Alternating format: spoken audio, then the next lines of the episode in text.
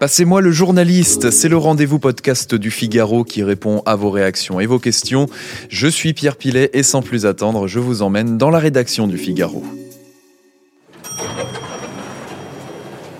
Bonjour Georges Malbruno.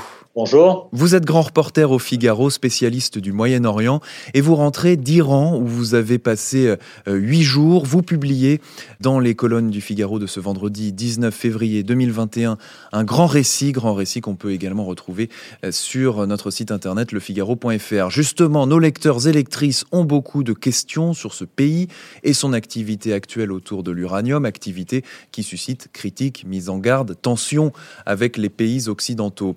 Fifi 1518, par exemple, nous écrit Pour rediscuter l'accord sur le nucléaire iranien déchiré par Donald Trump, il faut que les États-Unis lèvent d'abord l'embargo empêchant l'Iran de vendre son pétrole. On constate que ce sont toujours les États-Unis qui décident de bloquer ou non l'économie des autres pays. Et puis voici le, message d'Eugénie Etcheverry, autre internaute du Figaro.fr. Les conditions additionnelles que le régime de Biden exige avant de rejoindre l'accord réduit à néant toutes les chances que les États-Unis rejoignent justement cet accord. On se demande dans ce dossier, euh, Georges, finalement, qui doit faire le premier pas, qui peut faire le premier pas, et puis euh, quelles sont les conditions pour un retour dans cet accord? Le problème, c'est que les États-Unis estiment que l'Iran doit faire le premier pas, et l'Iran estime que les États-Unis doivent faire le premier pas. Il faut rappeler la chronologie des faits. Euh, ce sont les États-Unis, Donald Trump, qui en 2018 se sont retirés unilatéralement de cet accord nucléaire international signé en 2015, alors que l'Iran avait respecté ses engagements. À la suite de quoi les États-Unis non seulement se sont donc retirés, mais ont imposé des sanctions dans le cadre d'une stratégie appelée stratégie de pression maximale contre l'Iran, qui a fait très mal à l'Iran.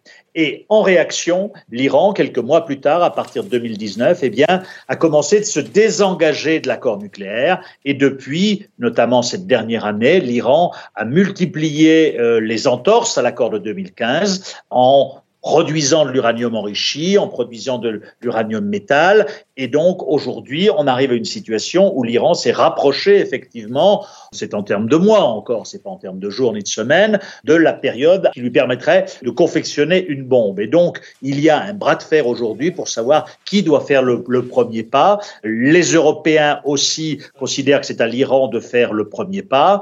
Joe Biden a très envie il l'a dit lors de sa campagne électorale, de renouer avec l'Iran, d'effacer justement la période Trump. Simplement, il est sous la pression de ses alliés euh, du Moyen-Orient, notamment de l'Arabie saoudite et d'Israël, qui euh, voudraient que, euh, dans le cadre de nouvelles négociations qui s'ouvriraient avec l'Iran, eh bien, d'autres points soient abordés, notamment les missiles balistiques que possède l'Iran et qui menacent ces pays-là, et également l'influence régionale jugée déstabilisatrice de l'Iran au Moyen-Orient. Et donc, voilà, il faut trouver un moyen de reprendre langue, c'est compliqué parce qu'il n'y a pas beaucoup de confiance entre les partis et il y a beaucoup de fierté également. Les États-Unis et les Européens ne veulent pas faire le premier pas et les, Iraniens, peuple très fier, régime très fier, hein, eh bien considèrent que lui n'a pas fait d'entorse en, tout cas euh, initialement. On est aujourd'hui dans cette impasse, une impasse qui est dangereuse parce que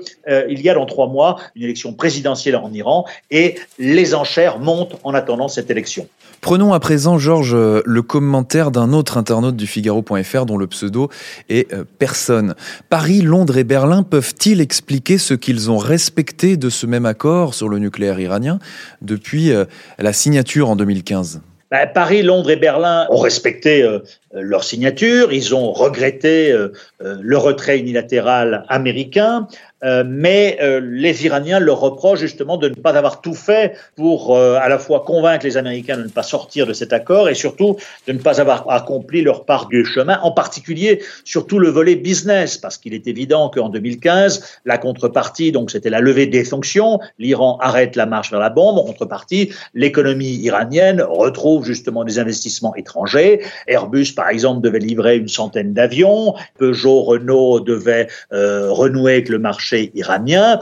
Mais ce qui s'est passé, c'est que par exemple, les banques françaises, tétanisées par les menaces américaines, ont refusé, à la signature de l'accord en 2015, de financer tout investissement français en Iran. Et donc, même si les Iraniens euh, avaient effectivement rempli leur part du, du, contrat, eh bien, il n'y avait pas de financement bancaire. Et donc, c'est là le principal reproche qui est fait à juste titre par l'Iran aux Européens, en particulier aux Français, aux banques françaises, qui ont été extrêmement frileuses. Un mécanisme euh, justement de, de, financement euh, avait été mis en place, mais qui n'a jamais vraiment marché parce que côté européen, on a été frileux, côté iranien, on n'a pas fait ce qu'il fallait également pour créer un mécanisme miroir. Bref, euh, là encore, pendant ces deux, trois années, à partir de 2018 et du retrait américain, eh bien, les Iraniens ont blâmé les Européens euh, pour leur incapacité justement à remplir leurs engagements. C'était un peu exagéré, mais c'est pas tout à fait inexact. Alors, vous avez passé plus d'une semaine sur le terrain en Iran. Euh, on parle de sanctions internationales. Qu'est-ce qu'on met derrière ces mots finalement? Quel est l'impact de ces sanctions sur l'économie iranienne, sur le quotidien des habitants?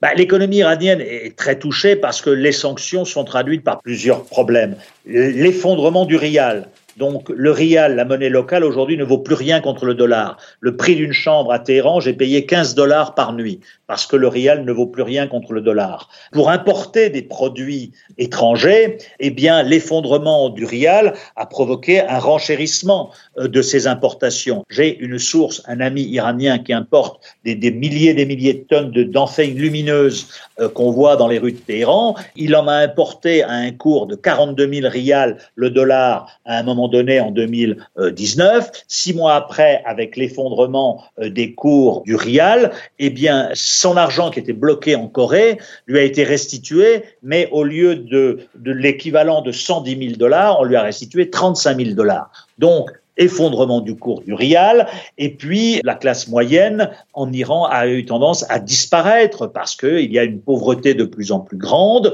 il y a une économie qui souffre, elle asphyxie véritablement euh, ce pays qui ne peut plus exporter son pétrole. C'est ça le, principal problème, c'est que les sanctions américaines ont empêché l'Iran d'exporter son pétrole. L'Iran, avant ces sanctions, exportait 2 millions et demi de barils jour. Alors si vous faites à 80 dollars, eh ben, ça fait euh, plusieurs milliards chaque jour. Depuis depuis les sanctions américaines, on est à environ 300 000 barils jour, c'est-à-dire presque rien. Et donc, l'État iranien a quasiment les caisses vides. Donc, c'est la raison pour laquelle aussi l'État iranien, même s'il conteste, même s'il proteste, etc., eh bien, il a quand même intérêt à renouer avec cet accord dans la mesure où cet accord lui permettrait d'exporter son pétrole. Donc, il y a vraiment eu un, appauvrissement des Iraniens du fait de ces sanctions. Eh bien, merci Georges Malbruno pour vos réponses aux lecteurs et lectrices du Figaro.fr.